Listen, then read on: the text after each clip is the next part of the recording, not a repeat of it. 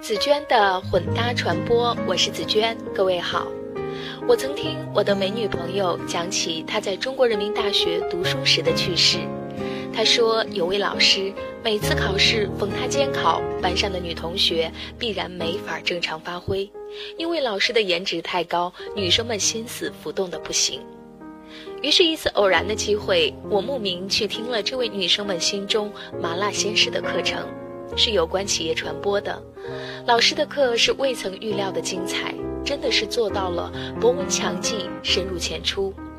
我至今都记得老师在课堂上的精彩结语：一切正回归平常生活，新闻传播也不例外。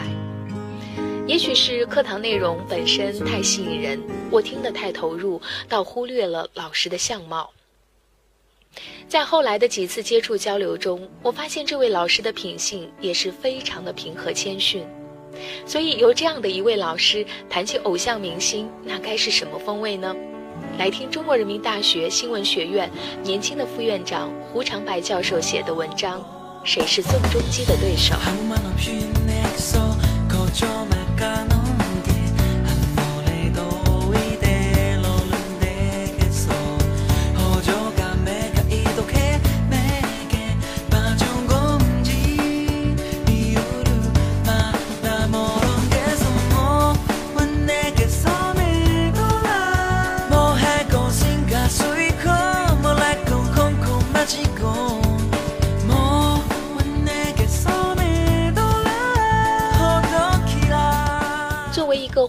的教授，课堂上提或都不提宋仲基，如今都是一种政治不正确。不提说明你老了，与心思苍翠、眼光明亮的学生称不得咱们。近乎套不来，萌也卖不起了。提了也有风险，一则了解太少，一说就错；二则冒犯那些死忠某韩、某凡、某歌、某风、某 boys 的粉们。人到中年，迎合最苦。若想离苦得乐，就要寻出解决方案来。问了千百遍，求得一个嗡嗡响的答案。孩子们为什么喜欢宋仲基？看脸。这答案一点纵深都没有，表面直接敞开真相，露出本质，本质也不迂回，就在面儿上打转，晃眼睛，以至于你都不好意思回一句，未免太肤浅了吧？人家其实也不等你回应。便跟真的似的说：“我要和宋仲基去自习了，连指责你道貌岸然的功夫都没有。”看脸姿势体大，自古有之。有一个成语叫“看杀未戒”，讲的是东晋美男子魏戒因为太帅，被层层叠叠、扰扰攘攘、接天蔽日的女人们围观致死。魏戒字叔宝，宝宝人帅，宝宝心里苦，宝宝有多帅呢？禁书留下四个字：丰神秀逸。先看男人的评价，魏界的舅舅乃骠骑将军王继，这老不正经的时常盼着外甥来自己家，如明珠在侧，朗然照人，觉我行贿。帅哥从来不止一个，但魏界是其中的战斗机。时人拿他和另一个帅哥杜毅相比，说前者神清，后者形清。前后相差好几个人，大概比教授和讲师的距离还要大。而后者其帅如何？晋书云：“肤若凝脂，眼如点漆。”照此描述，难道相差的是某韩和某凡？再看女人的评价，女人用行动做出了评价。魏界出门，那是洛阳城的灾难，上下城拥堵如堰塞湖，魏界就是可怜的湖心莲。围观女子慎重，抛夫弃子，前扑后拥，呼天喊地，香汗淋漓，涟漪巨浪，疾风骤雨。胡心莲虽出淤泥而不染，却奈香汗骤雨何？据资深八卦文献《世说新语》记述，魏界某次出门，竟被女粉丝围堵、围观、围猎三日，不得离去，卒时年二十七岁。回顾踏遍九州寒雾，去风骨隐绝处，人间悲喜尽相负。去。生，再续一方剑渡。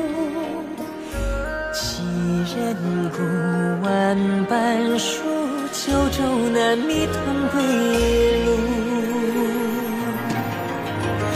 谁曾见痴缠缱绻，皆化作尘与土。剑起处，生生如诉，梦中韶华开谢过。魏界死的惨烈，远不如潘安划算。后人多记得潘安，他帅得比魏界温和一些。但潘安至多令人见色起意。他出行的时候，女人会往车里投水果，而魏界则像一块齐长的磁铁，女人如一捆一捆的铁钉扎了过去。倘若一定要找到相类的感觉，波斯韦小宝第一次见到美人阿珂，直呼要死了。魏界不但人长得帅，而且脱离了低级趣味。小伙子出身累世贵族，自幼饱读诗书，弱冠之年便已是名动京都的玄学家了。他论道精微，出尘无碍，连王成、王玄、王继等不师出的名流也为之叹息倾倒。若非学问之盛，单靠一张脸，大抵也不会留下千古流传的成语“看杀未戒”。不知多年以后，宋仲基会留下一句什么成语？当然，一个残酷的事实是，魏晋老早就结婚了，岳父也是一个大帅哥。史人评说，岳父如冰清，女婿若温玉，女儿好惨，死得也早。这个故事告诉我们，不要那么肤浅。除了眼前的脸，还有内在的品调和才华。然而，不看脸，不靠近，怎么才能知道你的品调和才华呢？所以，这个故事还告诉我们，颜值和界面就是入口和通路。那些教书的、瞧病的、当官的、做买卖的、众筹的、忽悠大数据的，界面一定要好看，让人路过你的窗口时。听得见堂前寂静的声音。本文选自微信公众号“胡长白”。一曲长歌婉转，一顾知音阑珊，一梦红尘路漫漫，几处聚散，且将三途望断，再伴晨曦。情绪已是长安。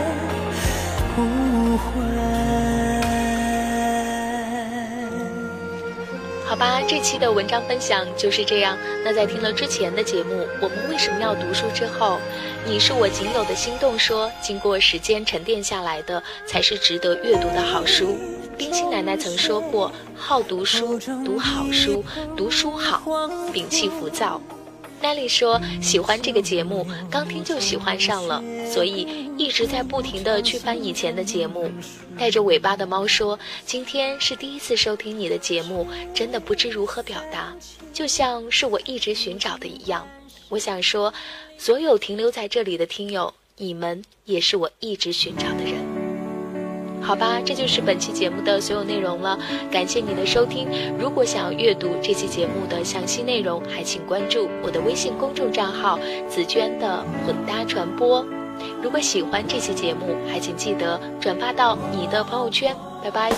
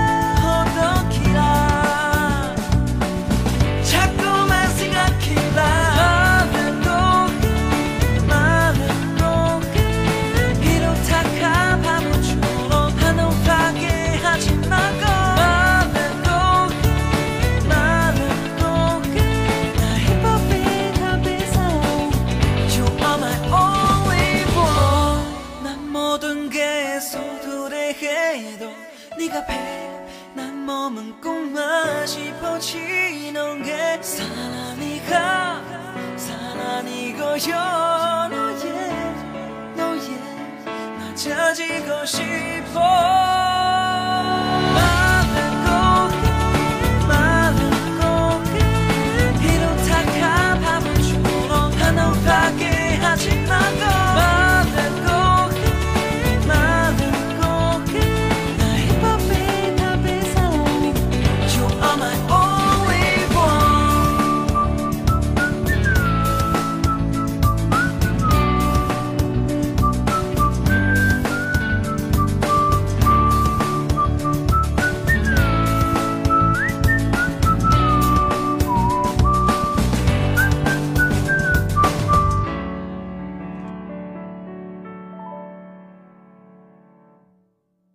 节目，下载荔枝 FM 收听。